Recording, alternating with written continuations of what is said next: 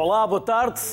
Comer fora, como conceito, terá surgido na China, onde muitos comerciantes locais tinham de parar durante as suas viagens. Os primeiros restaurantes não eram mais do que lugares de descanso e alimentação para viajantes. O termo restaurante vem precisamente de restaurar, restaurar forças e energias, e assim surge um hábito inigualável. Comer fora não é uma excentricidade, é uma necessidade, seja em restaurantes caros, tascas gloriosas, em casas de amigos ou em espaços públicos, um arroz de feijão ou uns panados caseiros. E nós, como ninguém, sabemos receber, nós os portugueses, e sabemos também comer. Por isso, chamo três especialistas, alguns já cá estiveram, o Paulo Amado é um deles. Paulo Amado é fundador das edições do Gosto. Inês Matos Andrade, criadora de conteúdos e diretora de gastronomia do Apartamento. E André Magalhães, chefe e sócio da Taberna da Rua das Flores e professor na Universidade Nova de Lisboa. Ao trio, bem-vindo, obrigado pela simpatia que tiveram em aceitar o nosso convite. Paulo, vou começar por si, até para nós conhecermos um pouco mais o Paulo. Já o fizemos aqui noutras, noutras edições, noutros programas, mas vamos relembrar o percurso do Paulo e depois daqui a pouco vamos falar do Congresso. Mas para já, ainda sobre o Paulo. Vamos a isso, Paulo. Ah, sou eu que falo? Sim, sim, sim, sim, sim. Conhecer o Paulo, a sua história, o seu histórico. Ok, ok, ok, bom. Uh, bom, eu estou ligado à, à, gastronomia há cerca de 25 anos, através da revista Inter Magazine e também do concurso Cozinheiro do Ano. Comecei em 1997, portanto, depois fundei as edições do Gosto e levamos a, a cabo um tipo de atividade que tem que ver com alguma especialidade relativa à restauração, mas aceitando que as ferramentas que temos, elas podem ser usadas para equilíbrio social. Interessa-nos, enquanto humanistas, não ter uma posição neutra, não estar fazendo o, o negócio comum, interessa-nos uh, existir, partilhar, uh, poder puxar, incentivar, promover o conhecimento.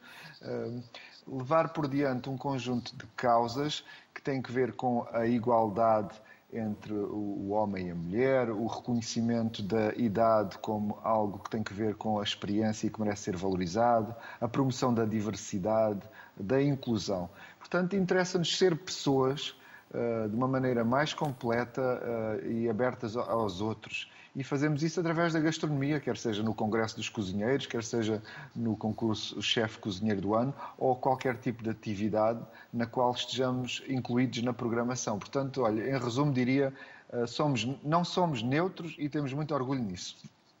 Vamos agora à Inês, conhecer a Inês Matos Andrade. Olá Inês, bem-vinda. Boa tarde, Luís. Boa tarde aos outros convidados. Obrigada pelo convite. Vamos conhecê-la. Sim, então, eh, quando o Paulo começou em 1997, eu só tinha 10 anos, mas já adorava comer.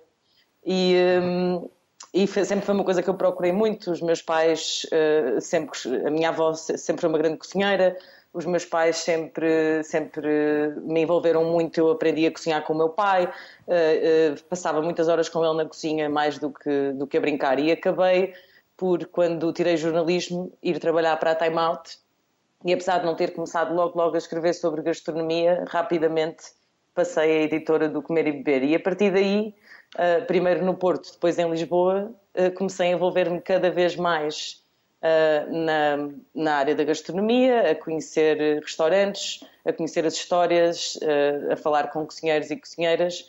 E hoje em dia tornou-se praticamente uma obsessão. André, André Magalhães, vamos conhecer o chefe e a taberna? Sim.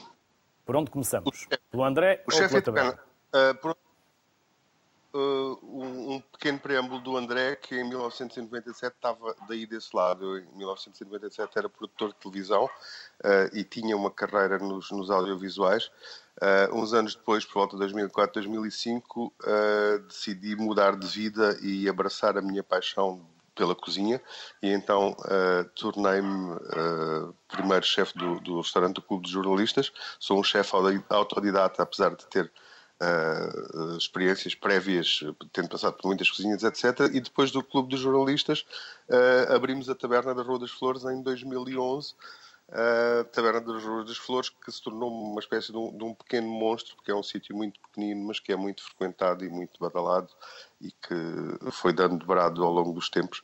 Portanto, é mais ou menos isso. Eu uh, como, vivo e respiro uh, comida. A restauração, restaurantes, receitas, gastronomia.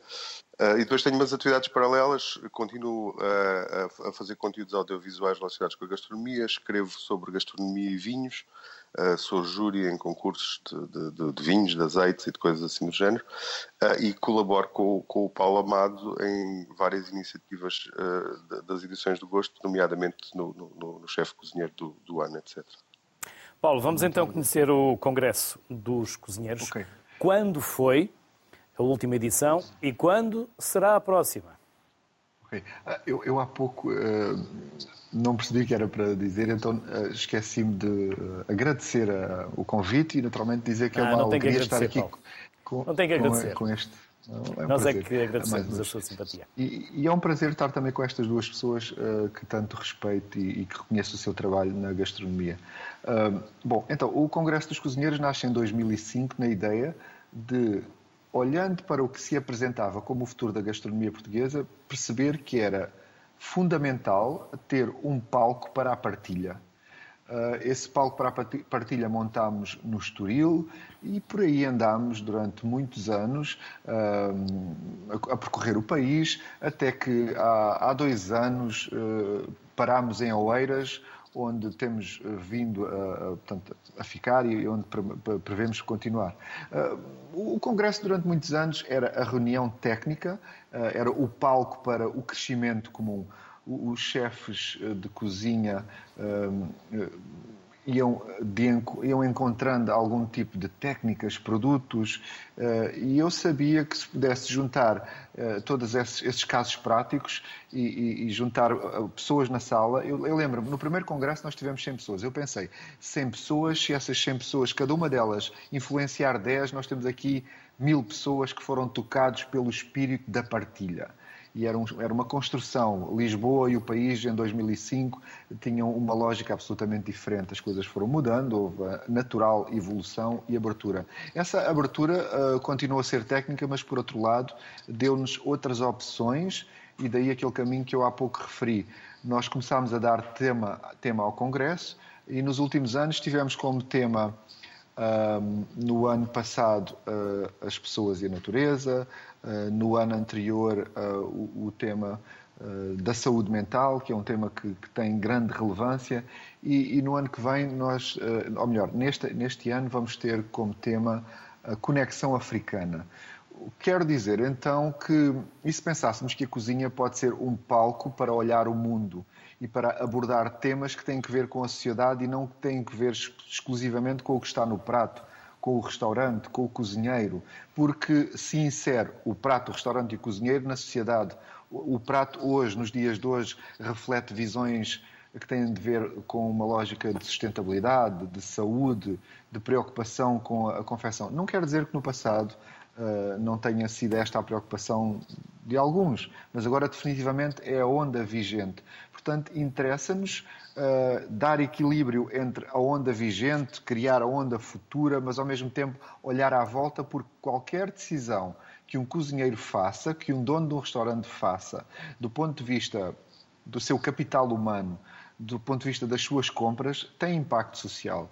Tem naturalmente também impacto económico, direto e indireto representa o nosso país, a nossa cultura. Então, eu fico feliz se puder criar momentos em que possamos refletir sobre isso. Eh, eu gosto de receber influências, gosto de imaginar que posso criar momentos para uh, gerar essas influências e este tema especial deste próximo congresso parece-me que é bastante pertinente na medida em que podemos ensaiar através da gastronomia um olhar para a sociedade portuguesa e poder pensar até que ponto é que estamos nós uh, com perspectivas de inclusão. De que maneira é que nós uh, estamos a promover e cada um de nós está a fazer alguma coisa pela diversidade, pela promoção da diversidade. Uh, nós os três, curiosamente, estamos envolvidos com diferentes papéis num tipo de ação que se chama Curso Livre de Cozinha, que visa justamente isso: encontrar momentos para a promoção da inclusão através da gastronomia. E pronto, em resumo é isto. Eu ia perguntar à Inês, eh, a propósito da expressão e da ideia que o Paulo uh, aqui deixou, desta evolução, ia perguntar à Inês como tem sido feita esta evolução, mas já que o Paulo nos deixou mais uma dica que é a inclusão, se a Inês eh, quiser desenvolver este tema, pode começar por onde quiser. Sim, é assim, eu acho que sem dúvida hum, eu sou mais nova do que os dois intervenientes, mas uh, eu acho que mudou muito a questão de, dos, dos, restaurantes, a maneira, um, mesmo como os negócios são encarados. Há, há, uns dias eu falava com um cozinheiro precisamente sobre como as tascas, que ainda continuam a existir, eram negócios familiares, onde geralmente o homem estava na, na parte da frente do restaurante a servir à mesa, a mulher geralmente a cozinhar. Uh, por vezes vinha um, um, colega, um primo, alguém, um vizinho dar uma ajuda um, e os negócios faziam-se desta forma e, e, e, também por isso é que se conseguia e em alguns casos ainda se consegue ter preços tão baixos na, nos restaurantes e eu acho que isso tudo mudou, o negócio passou a ser o chefe, a ideia de cozinheiro evoluiu para uma, um patamar de estatuto social muito uh, relevante e Glamouroso. o próprio negócio com glamour, muitas vezes. Muito glamour. Sem dúvida. Um, mas ao mesmo tempo, eu, eu penso que apesar de haver muito essa, essa, esse glamour e essa ideia à volta do cozinheiro, eu acho que não existe a mesma noção ainda em relação aos restaurantes. Eu acho que os restaurantes ainda são um bocadinho desvalorizados e são valorizados numa ótica de as pessoas saírem e divertirem, não são valorizados, se calhar, precisamente por este tipo de intervenção que fazem, tanto do ponto de vista de inclusão, de sustentabilidade, de dar condições e, e dignidade aos produtores, aos agricultores, a toda esta cadeia que existe por trás dos restaurantes e que as pessoas, apesar de começarem a ter uma ligeira uh, consciência, eu penso que ainda há muita pedagogia a ser feita uh, e isso é um trabalho que eu, que eu acredito até que, do ponto de vista governamental em Portugal ainda há muito investimento a fazer pela gastronomia portuguesa, mas há, há coisas positivas, acho que lá está as mulheres uh, que tanto tempo cozinharam nas tascas um, e ainda há muito trabalho a ser feito, mas começam aos poucos também a entrar neste, neste, neste leque de, de chefes e de cozinheiros uh, rockstar. Uh, é um trabalho que eu acho que tem, tem evoluído muito. Um, Ainda assim, penso que a questão do serviço de, de mão de obra qualificada, o serviço, a, a, maneira como as pessoas encaram o papel do empregado de mesa, do chefe de sala, toda essa parte da restauração, eu acho que ainda está por. Ainda há um estigma muito grande em Portugal e eu acho que isso, que isso tem que mudar. André, ensina na Nova como se ensina gastronomia.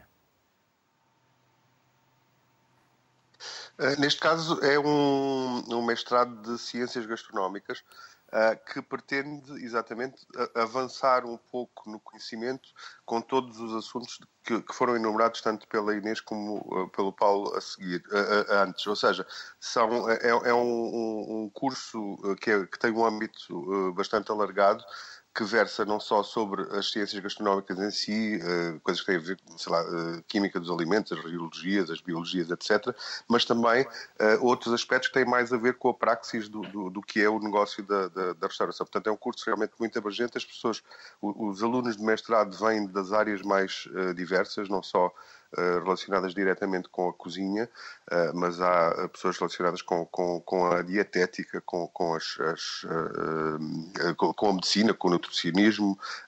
Quer dizer, há, pessoas que há, artistas plásticos que vão fazer o curso há realmente um, âmbito muito alargado de alunos e é muito interessante porque justamente uh, é um bocadinho no espírito daquilo que nós fazemos com, com a, a nossa aula aberta na Manja com o Paulo, é um curso que tem realmente um currículo que é, que, é, que, é, aberto a todas as influências. Eu, no meu caso, ensino gastronomia e produtos tradicionais portugueses, tem uma, uma componente também de, de, de, de história da alimentação em Portugal, que depois também tem uma, uma componente que é ensinada, ensinada pelo meu amigo uh, Virgílio Gomes, mas quer dizer, é um curso que, que na realidade permite que vamos um bocadinho mais longe no pensamento sobre aquilo que estávamos a, a, falar, que é a grande complexidade que está por trás do, do, da restauração. As pessoas acham que, muita gente acha que, que, que, ir ao restaurante ou ir à tasca é só um momento de, de, de, alimentação, de restauração, mas é muito mais do que isso.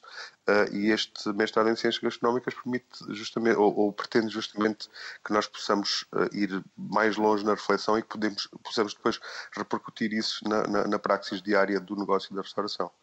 Paulo, antes da pandemia nós tínhamos fluxos de turistas um, enormes, uh, esperemos que também voltem uh, muito rapidamente.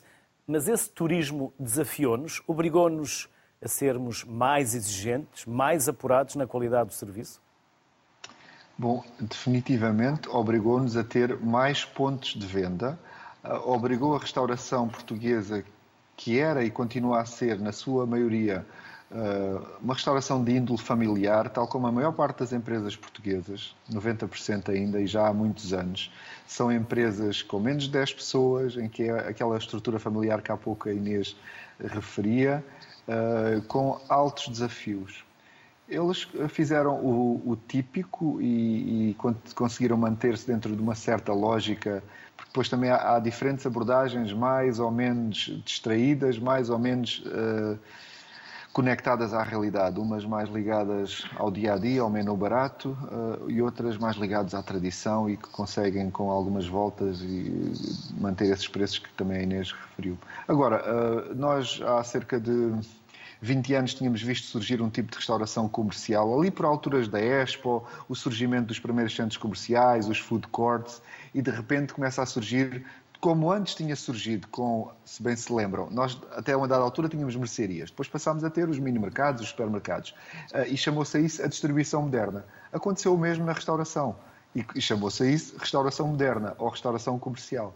É um tipo de restauração em que não é obrigatório que o restaurador seja um restaurador conhecedor, pode ser só um investidor, que contrata equipas, que contrata gestores e que leva por dentro o seu negócio. Começaram a entrar as cadeias. A pergunta em concreto era se antes da pandemia eh, se nós tínhamos diversificado. Portanto, há mais empresas, principalmente nos grandes centros, a fazer um tipo de restauração que uma tem graça, que outra é simplesmente cópia mundial. Uh, e, portanto, Lisboa, a dada altura, discute se não poderia passar a ser a próxima Barcelona, no sentido de poder perder alguma identidade uh, e que, no fundo, era aquilo que fazia com que as pessoas pudessem escolher este destino e não outro. Uh, o Porto também teve alguma evolução, mas manteve-se ali, em meu entender, uh, a Inês poderá falar melhor sobre isso, que ela é do Porto, mas acho que se manteve ali um bocadinho mais fiel com a possibilidade dos jovens uh, cozinheiros e restauradores de abrirem os seus próprios negócios. Aqui também aconteceu, só que Lisboa é, é, um, é, é um mercado bastante maior, em, número e a todos os níveis, quero dizer, quantitativo, e, e, portanto, o, o, que eu tinha visto, e fizemos, fiz eu e o Tiago Pereira, o, o André também participou, uh, num documentário que se chamava A Moda da Cozinha, é que antes do Covid a coisa já estava a começar a descer.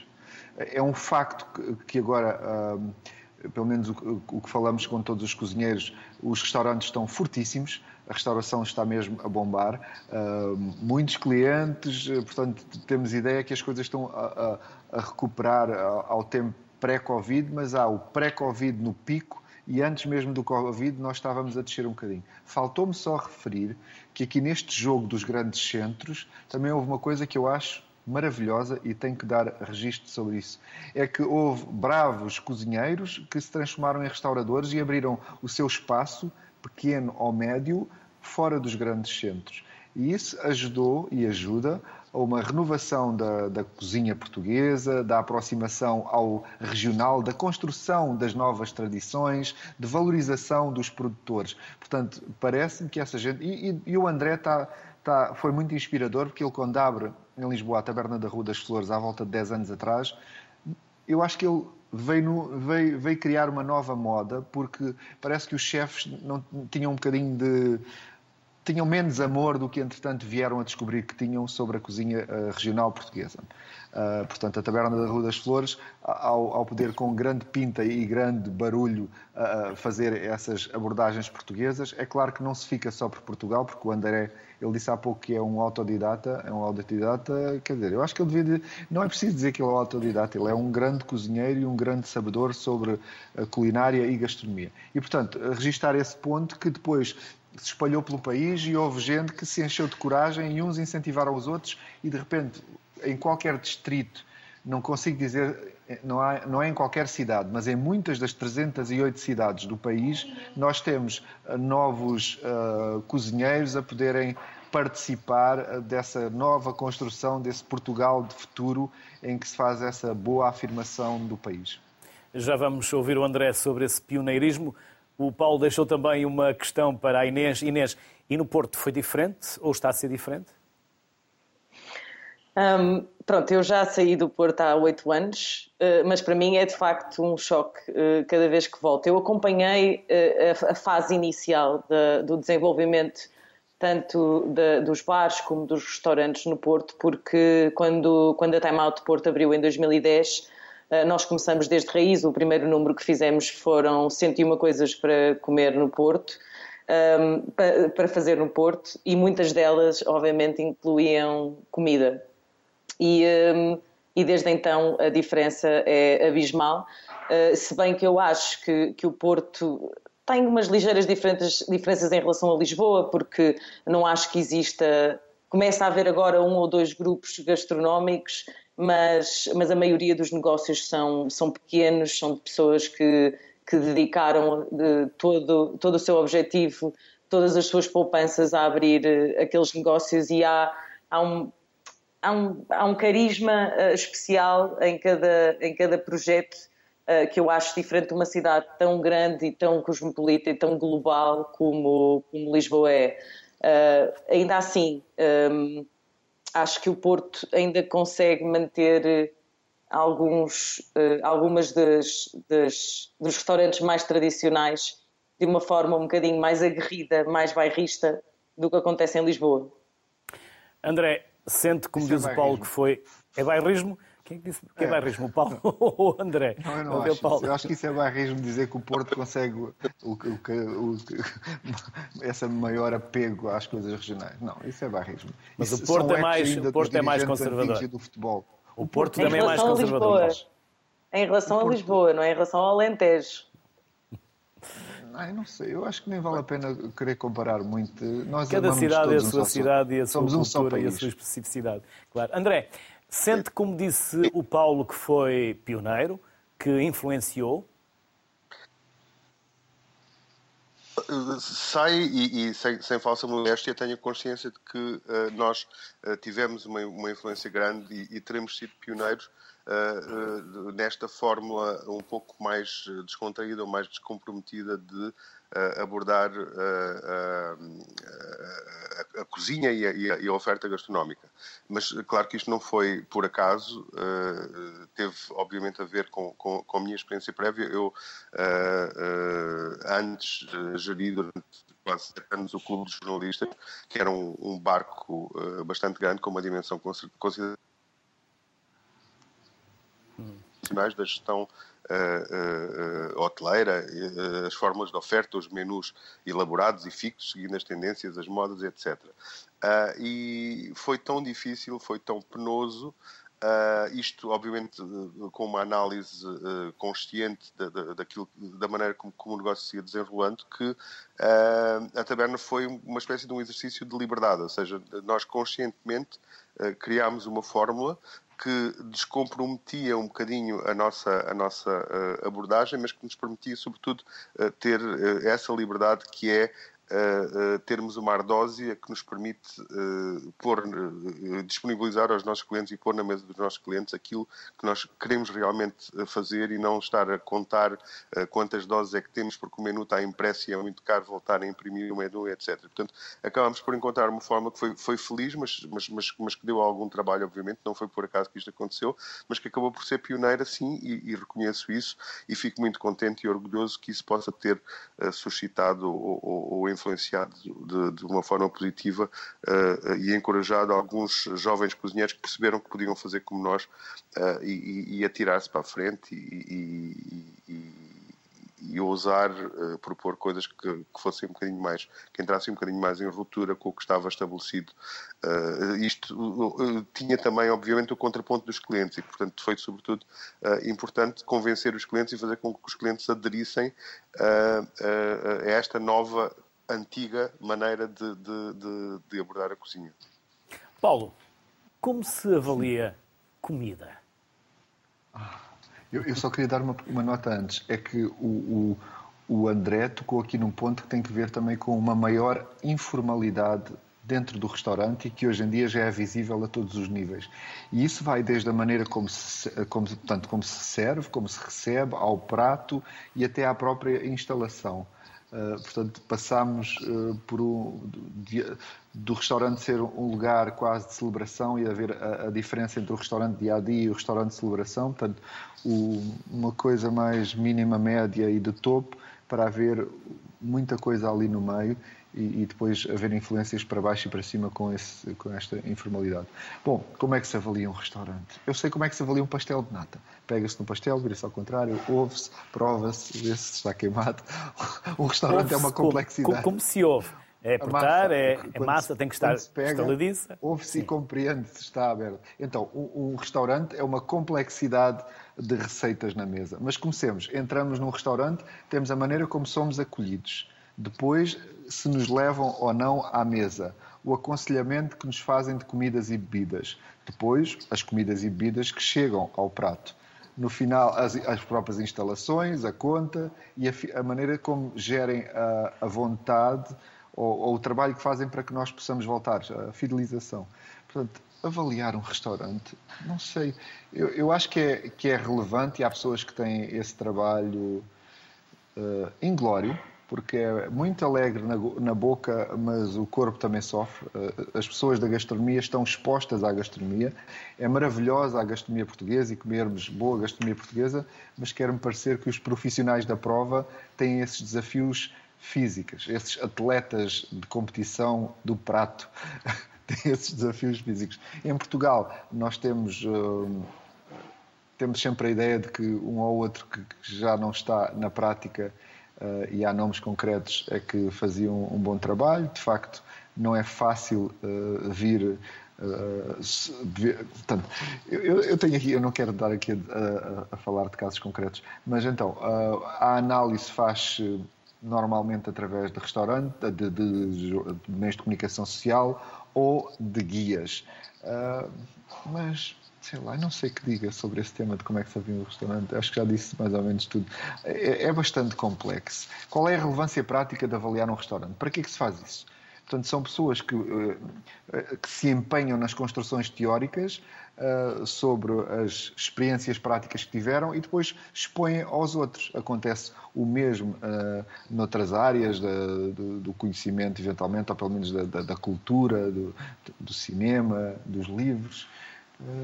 Mas, sinceramente, eu acho que eu prefiro a, a eu prefiro essas análises mais descontraídas em vez de análises técnicas, até porque sei que as mesmas são pessoais e eu acredito muito que elas têm de ser feitas, sim, por profissionais. Portanto, é, não sei se seria, seria um, um, um jogador de futebol que deveria comentar ou, uh, ou, ou, ou, criticar um jogo, se seria um cineasta ou um escritor a ter que criticar um, um filme ou um livro. Mas honestamente, se tivesse que dar assim uma frase final, não me interessa muito a crítica dos restaurantes. Eu vi um sorriso na Inês e no André. Inês. Não, eu não, eu não posso, eu não avalio, eu avalio pessoalmente, eh, para mim, eh, os restaurantes ou para pessoas eh, que estão perto de mim ou que procuram a minha opinião em particular. Eu não sou de todo uma profissional, mas eu acho que há, há muitos há, há, há, muitas variáveis na possibilidade de avaliar. Uh, a pergunta era como é que se avalia comida e não um restaurante, mas acho que as duas coisas Sim, estão, estão têm, que estar, é, têm que estar associadas. É óbvio que o gosto é muito pessoal, só o nosso nível de sal uh, não permite a ninguém ter uma opinião concreta sobre, sobre um prato, mas eu acho que é preciso conhecimento, acho que é preciso provar muito. Um, eu, eu lembro-me quando escrevia sobre comida durante um período decidi que queria trabalhar num restaurante porque achei que não fazia sentido um, estar a, a, a, provar ou a aprender ou, ou, a avaliar, por mais que fosse de uma forma lúdica, sem ter uma noção de qual é que era, quais é eram os bastidores, como é que se fazia determinadas coisas, que técnica dava origem a, a determinadas texturas ou sabores. E, portanto, eu acho que tudo isso é importante. Mas o Paulo estava a dizer que não queria dizer nomes há pouco e por acaso eu tinha tomado nota de uma frase do David Lopes Ramos, que é um dos mais importantes jornalistas gastronómicos, foi um dos mais importantes jornalistas gastronómicos do nosso país, em que ele diz: quem gosta de comer e não apenas de se alimentar, come muito com a memória. E eu acho que isso, isto é um ponto muito importante. É óbvio, como diz o, o Paulo, a questão do cineasta avaliar uh, cinema, uh, é óbvio que qualquer pessoa que não tenha nenhuma base uh, nem nenhuma memória sobre comida portuguesa deve poder vir chegar a Portugal e ter uma refeição fantástica num, num restaurante. Mas eu acho que é impossível negar que a memória um, é um dos componentes mais importantes da comida. E os olhos também comem. A estética é importante. É, sem dúvida. Um, eu, eu acho que a questão de, hoje em dia, um, sobretudo através das redes sociais, eu acho que, que, que, o algoritmo nos coloca a todos numa espécie de pequenas tribos onde cada um de nós está inserido. Um, e, e uh, as coisas que nós procuramos, as pessoas com que, quem, quem seguimos, aquilo com, com, o qual nos identificamos e que pode ser extremamente pernicioso, um, nos dá o que nós procuramos. E, um, e é inevitável que, uma, que um mundo que é feito de imagens não tente, de alguma forma, uh, apelar a essas, a essas tribos com uma, uma estética, uma, um pantone, todo um, um conjunto de, de questões. O, o, o, guia, o Lisbon Insiders, foi um guia um, que é Stephanie Pons, que é uma venezuelana, venezuelana e francesa que, que, se mudou para Portugal e que se apaixonou tanto por Lisboa e durante a pandemia gostou, gostou-lhe tanto de ver, ver os, os negócios de restauração em, eh, em perigo e ela decidiu criar este guia uh, em, ao qual eu depois me juntei. Um, e essa parte é, é interessante até voltando à questão do, do turismo há pouco porque o, o, facto de não só o turismo em Portugal e em Lisboa estar a aumentar, mas também a quantidade de estrangeiros residentes, sobretudo em Lisboa, eu acho que isso uh, pode correr alguns riscos de descaracterizar a, a, a cidade, da gentrificação, por aí fora, mas ao mesmo tempo cria uma exigência e traz uma, uma, uma, uma espécie de vista lavada sobre algumas questões. Um, e eu acho que, que esse guia é, é, é um exemplo disso. A, a Time Out começou há muitos anos uma, uma, abordagem ao lifestyle que eu acho que depois muitos meios de comunicação social uh, seguiram, o, seguiram. Mesmo, o mesmo exemplo. Um, e, e, ultimamente, eh, todas estas revistas internacionais, ditas revistas independentes, eu acho que vêm e que são geralmente impressas, porque é um público que valoriza esse, uh, o quão especial o papel pode ser num mundo que é maioritariamente digital. Um, eu acho que é este, esse tipo de, de pessoas que procura uh, esta imagem, esta estética um, um bocadinho límpida e, e, que, e que, que, as faz sentir que estão dentro de uma, de uma comunidade que, que gosta e que vive as coisas da mesma forma que elas. Queria só acrescentar, e já vou terminar. Desculpa, é muito rápido, porque esta questão da estética eu acho que pode ser interessante ao contrário, porque muitas, muitas das coisas que eu procuro no Instagram, as novidades ou coisas que eu, que eu quero experimentar, eh, é válido o contrário, que é quando um restaurante não tem Instagram ou quando o Instagram eh, não, tem, não tem uma imagem cuidada, isso para mim também eh, hoje em dia se torna apelativo, porque por vezes é assim que se, que se descobre os melhores, os melhores negócios, aqueles, os maiores segredos e, e sobretudo os sítios tradicionais que continuam a não querer saber dos meios digitais. André, durante a pandemia, a restauração foi claramente dos setores mais violentamente afetado.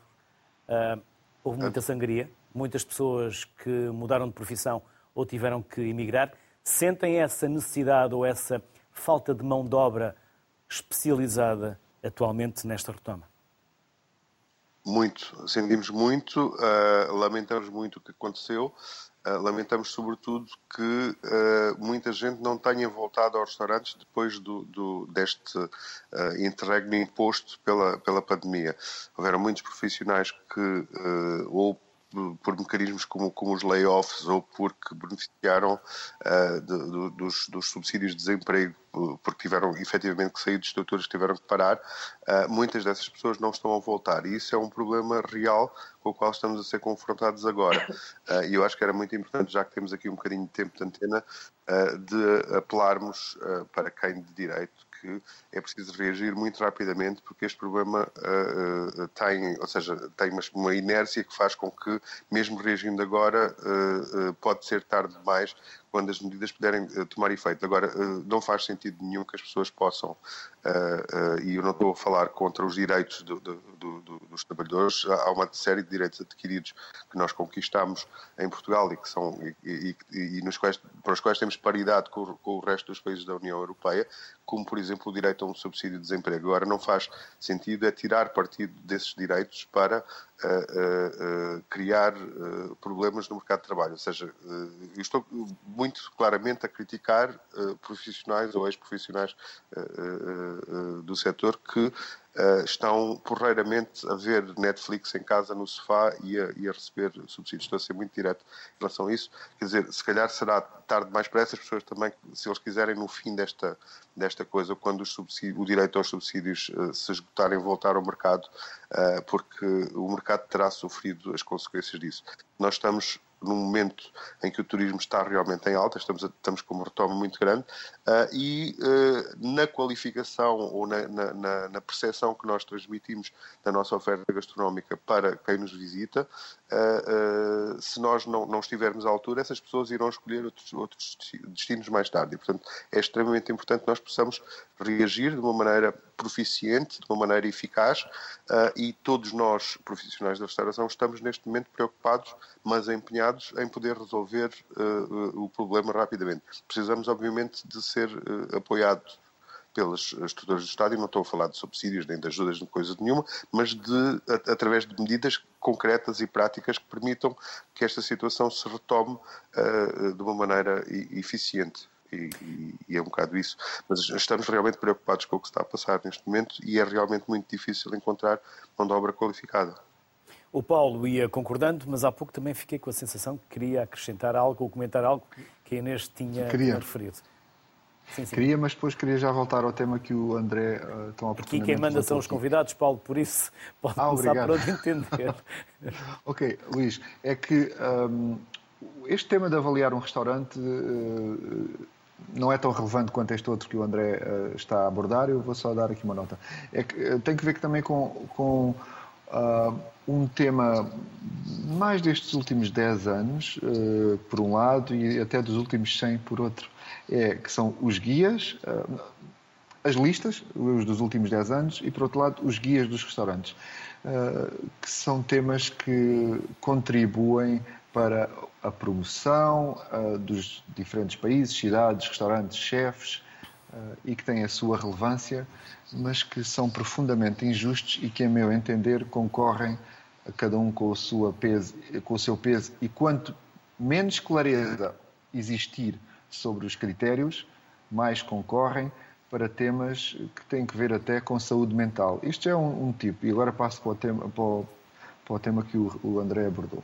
Este setor é, é um setor que eh, é definitivamente de mão de obra intensiva, em que requer um tipo de trabalho que uh, nos últimos anos tem vindo a ter cada vez mais regulação, no sentido até de oferecer mais direitos às pessoas. Tem que ver com os horários de trabalho, tem que ver com as condições, portanto. Uh, eu acho que os direitos sociais têm vindo a ter mais reconhecimento e a aumentar, quer dizer, não parece que seja se eu acho ou não, dizer, é Portugal nos últimos anos, de facto há muito a fazer também. Uh, no entanto, estamos num período em que nunca como antes tivemos os mesmos direitos sociais e também as remunerações e as, as regalias. É, é pouco, sem dúvida que o ordenado mínimo teria de ser maior e que poderíamos ter outras regalias sociais. É o país que temos, é a construção. O país é uma construção e estamos nesta construção.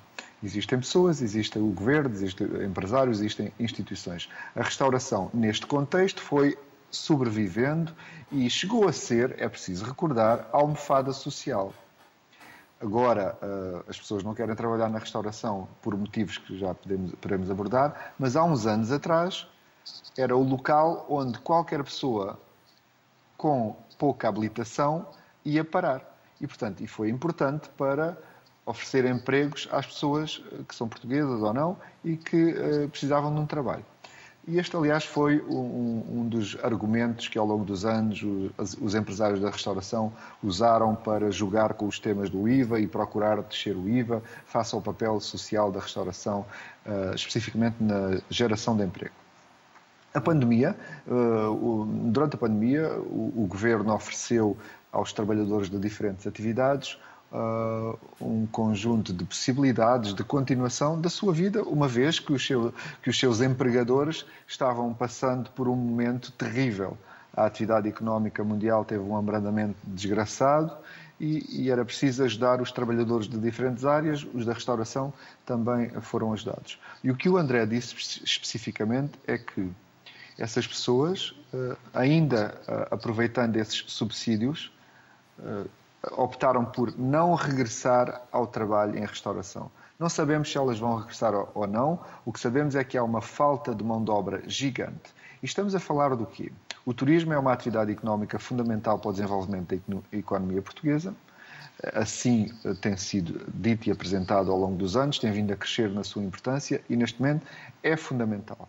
Eh, as, as receitas eh, que entram pelos estrangeiros que nos visitam são importantes para a nossa economia.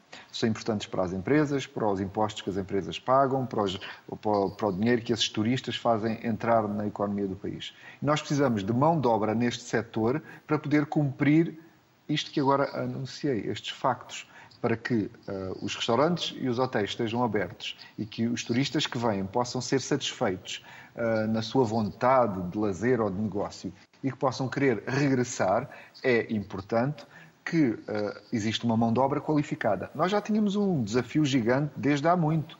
É que temos 12 escolas oficiais e mais 140 que não são oficiais. E, e estava nelas o papel de criar as gerações futuras não conseguiam. Portanto, tinham que ser pessoas como o André e outros cozinheiros que iam formando as suas brigadas. Não era a partir do zero, eles podiam vir ou não da escola, eh, uma boa quantidade já vinha da escola e depois chegavam à realidade e tinham aquele impulso, principalmente na cozinha. Na sala, nem por isso.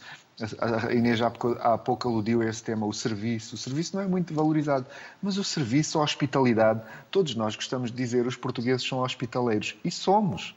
A questão é que agora, do ponto de vista profissional, não há tanta gente interessada nisto quanto aquelas pessoas que são precisas. E, portanto, o, o que o André referiu é que é preciso algum tipo de ação uh, por parte do governo. Oh, André, desculpa, eu estou só a sublinhar os teus importantes pontos que eu receio que eles não, possam não ter ficado. Eu, eu estou okay? a concordar contigo e a anuir completamente. Sim. Ok, obrigado. Uh, e então, uh, o, o, que era preciso, porque quem está na atividade económica, passado uma pandemia, um, um especial momento, quem está na atividade económica dos privados compreende que o risco, o risco e a incerteza fazem parte. As pessoas têm um negócio e estão perante o risco e a incerteza.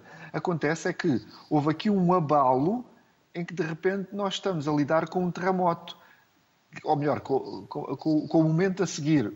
Está o tsunami, uh, metaforicamente, de uma maneira muito grosseira até. O que se passa é que os restaurantes não têm pessoas para trabalhar e, e portanto, uh, aquele tema que eu falava há pouco da saúde mental, naturalmente que se vai agravar. As pessoas estão perante grande pressão, uh, a ter que fazer, eventualmente, em alguns casos, turnos mais compridos, fol menos folgas, há menos gente a fazer mais trabalho. E este é um ponto. O outro é que os empresários uh, depois também não, conseguem ter essas pessoas para pagar, não conseguem satisfazer o, os seus clientes. Em último caso, acreditando que a restauração faz parte de um jogo de, jogo de espelhos que, é, que, que representa uh, o país, a restauração, é o turismo, são as diferentes atividades. O que nós estamos a refletir lá para fora, receio, e para quem nos visita, não é aquela perspectiva do país maravilhoso que somos, uh, porque não conseguimos ter mão de obra suficiente para mostrar o país maravilhoso que somos. Pronto. Agora, os André, motivos quer acrescentar, são... Quer acrescentar alguma coisa, André? Sim, sim. Estava de dar uma chega ao, que Paulo disse e, e, e, e reformulou a, a, problemática muito bem. Tem a ver exatamente com o facto de que uh, quando, quando eu, eu, eu, me queixei e lamentei a situação, eu não, não, não me estou a queixar. Uh, uh, nem, nem, estou a querer uh, inferir uh, que as pessoas que não voltam ao negócio estão a ser isto ou aquilo ou aquilo outro. Antes, pelo contrário, uh, eu acho que todos nós fizemos em conjunto um percurso de melhoria das condições de, de, de, de trabalho das pessoas que trabalham connosco, melhoria dos horários. Nós, por exemplo, na, na, na, taberna as pessoas trabalham por turnos, portanto, ninguém trabalha mais do que 8 horas por dia, em teoria, podem no, pontualmente num dia ou no outro ter que trabalhar um pouco mais. Quer dizer, todos nós fizemos, crescemos em conjunto e criamos condições de trabalho melhoradas para toda a gente. E o que está a acontecer neste momento vai implicar necessariamente um enorme retrocesso em relação a isto, porque justamente eh, se as equipes de trabalho, eh, tanto em sala como em cozinha, entrarem em stress e deixar de haver mão de obra disponível, eh, ou nós fechamos as portas, ou nós somos obrigados a reduzir os horários ou os dias de abertura dos restaurantes, ou então Uh, uh, por uh, e, e, depois as pessoas não são obrigadas a fazê-lo, mas claro que, que, que haverão muitos empresários da restauração que vão ser tentados a pedir um esforço maior em termos de, de, carga horária de esforço físico aos seus colaboradores, e isso vai representar, obviamente, um retrocesso naquilo que nós tínhamos conseguido em conjunto com as nossas equipas conquistar ao longo do tempo. Portanto, tudo isto é uma grande pena se não, se não puder ser solucionado de uma maneira eficaz e coerente em tempo útil. E era, era só esta chega que eu queria dar. Inês, e os locais secretos devem permanecer secretos? Devemos ajudar a que eles se mantenham secretos ou devemos divulgá-los? É uma. É um bocadinho o problema do ovo e da galinha para mim, porque Uh, por um lado, a minha formação de jornalista leva-me a dizer que sim, que, que todos os sítios devem ser revelados. E um, inicialmente, talvez por uma questão de o leitor ter o acesso à informação que eu considero relevante para ele, hoje em dia um, eu também vejo de uma ótica dos projetos e, do, e dos locais, porque acho que, que quando há talento e quando há dedicação, as coisas devem ser divulgadas para que possam um, prosperar. Mas eh, é óbvio que há dois riscos eh, revela ao revelar uh, segredos. Um é. Deixam de ser segredos. É, é, deixam de ser segredos e o local pode ser. Se uh, os donos e os proprietários não tiverem mão no assunto, podem realmente. Pode estragar.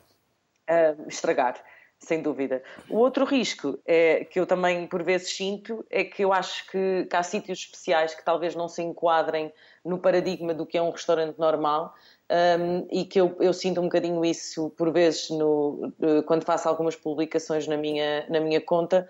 Um, tenho receio que as pessoas não compreendam uh, o espaço e, uh, e que exijam de, de, de, determinados sítios que têm algumas idiosincrasias, que exijam um, os mesmos tipos de comportamentos que exigem de um restaurante com uma estrutura mais, mais convencional. Uhum. mas, uh, no limite, eu divulgo todos os segredos que eu posso.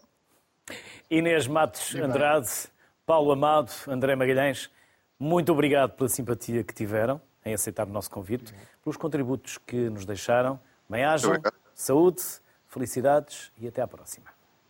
Obrigado. Obrigada. Obrigado. Vamos trazer para a conversa ainda mais duas vozes. Joana Galo Costa, padeira-chefe do ISCO, e José Diogo Costa, chefe na Azores Wine Company. Olá, Joana. Boa tarde. Olá, boa tarde. Vamos saber onde ficam e o que nos oferecem.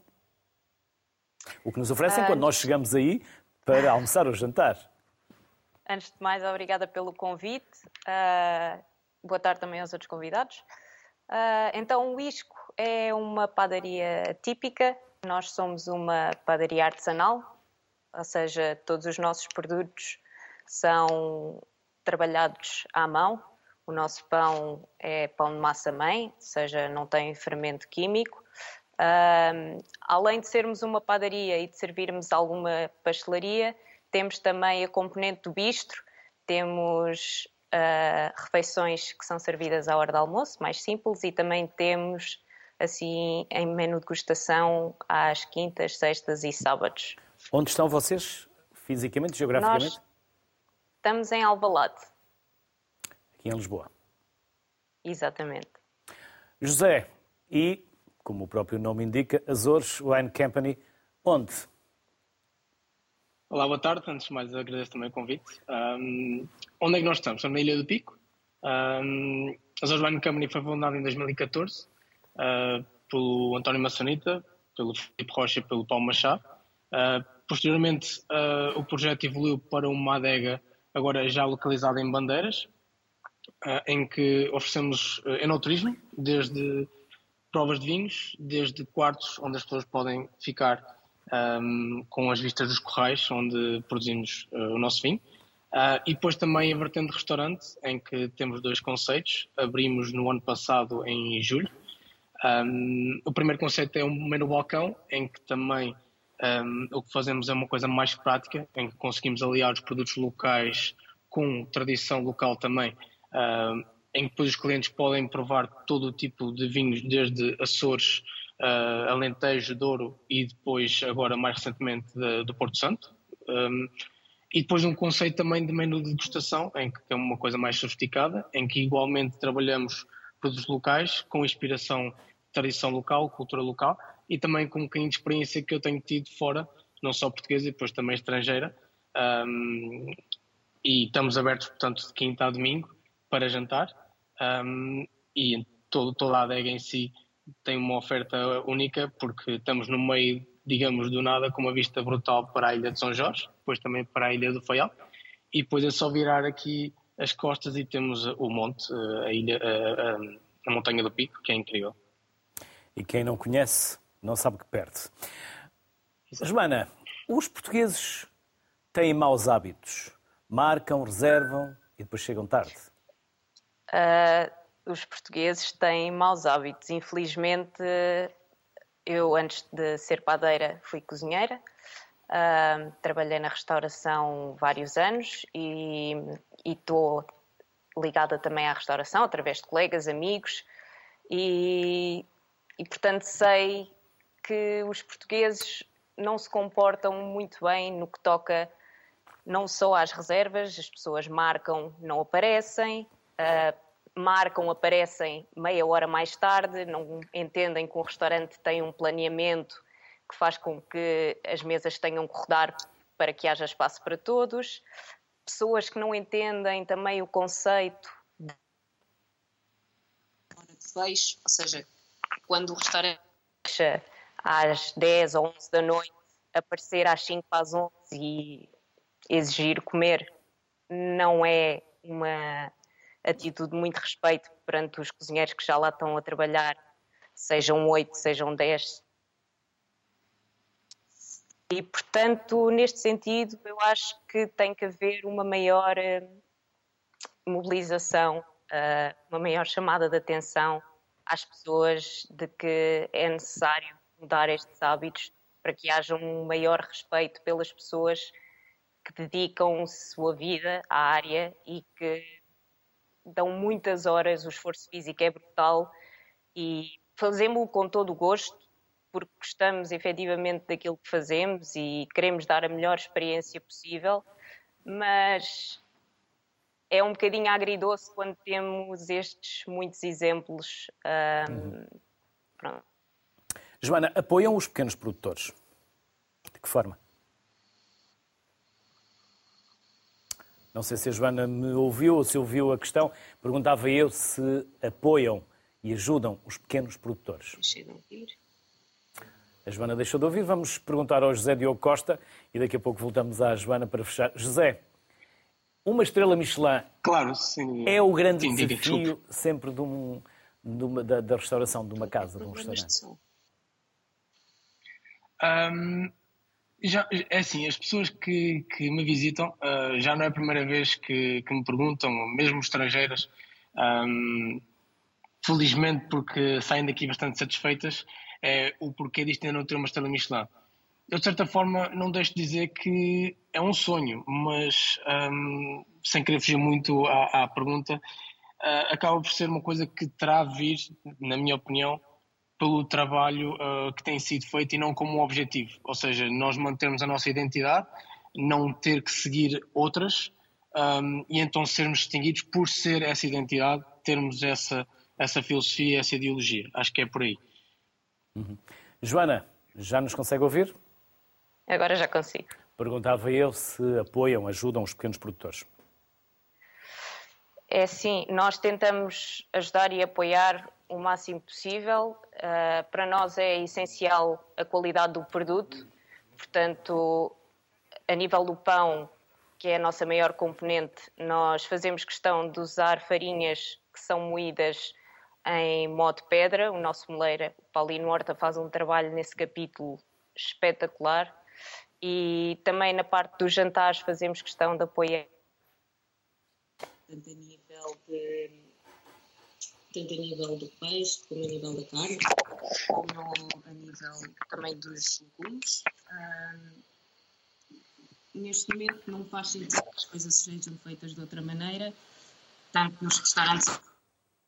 No passado tinham esse trabalho bastante, uh, pronto, bastante marcado. Eu passei um bocadinho pelo esporão, passei um bocadinho pelo fogo e, portanto, herdei também esse respeito e esse carinho por eh, poder mostrar da melhor forma possível produtos que são criados, todos eles, também com muito amor. Portanto, há aqui toda uma ligação que eu acho que é muito importante, desde o produtor até ao cozinheiro, até ao cliente. Joana Galo Costa, José Diogo Costa, aos dois, muito obrigado. As maiores felicidades, sucesso e sorte, porque a sorte dá muito trabalho. Há que trabalhar. Obrigado, bem-ajam. Obrigada. E parabéns.